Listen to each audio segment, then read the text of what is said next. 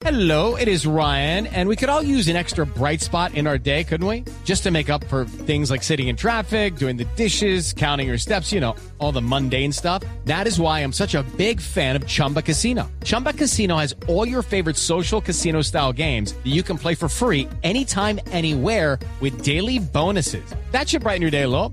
Actually, a lot. So sign up now at chumbacasino.com. That's chumbacasino.com. No purchase necessary. Void were prohibited by law. See terms and conditions. 18 plus. No cayó nada bien en el uribismo la afirmación del presidente Santos en contra del candidato del Centro Democrático a la alcaldía de Bogotá, al señalar que no se imagina a Francisco Santos como alcalde de la ciudad. Piden desde el Centro Democrático a la Procuraduría investigar al jefe de Estado por presunta participación en política. Simón Salazar.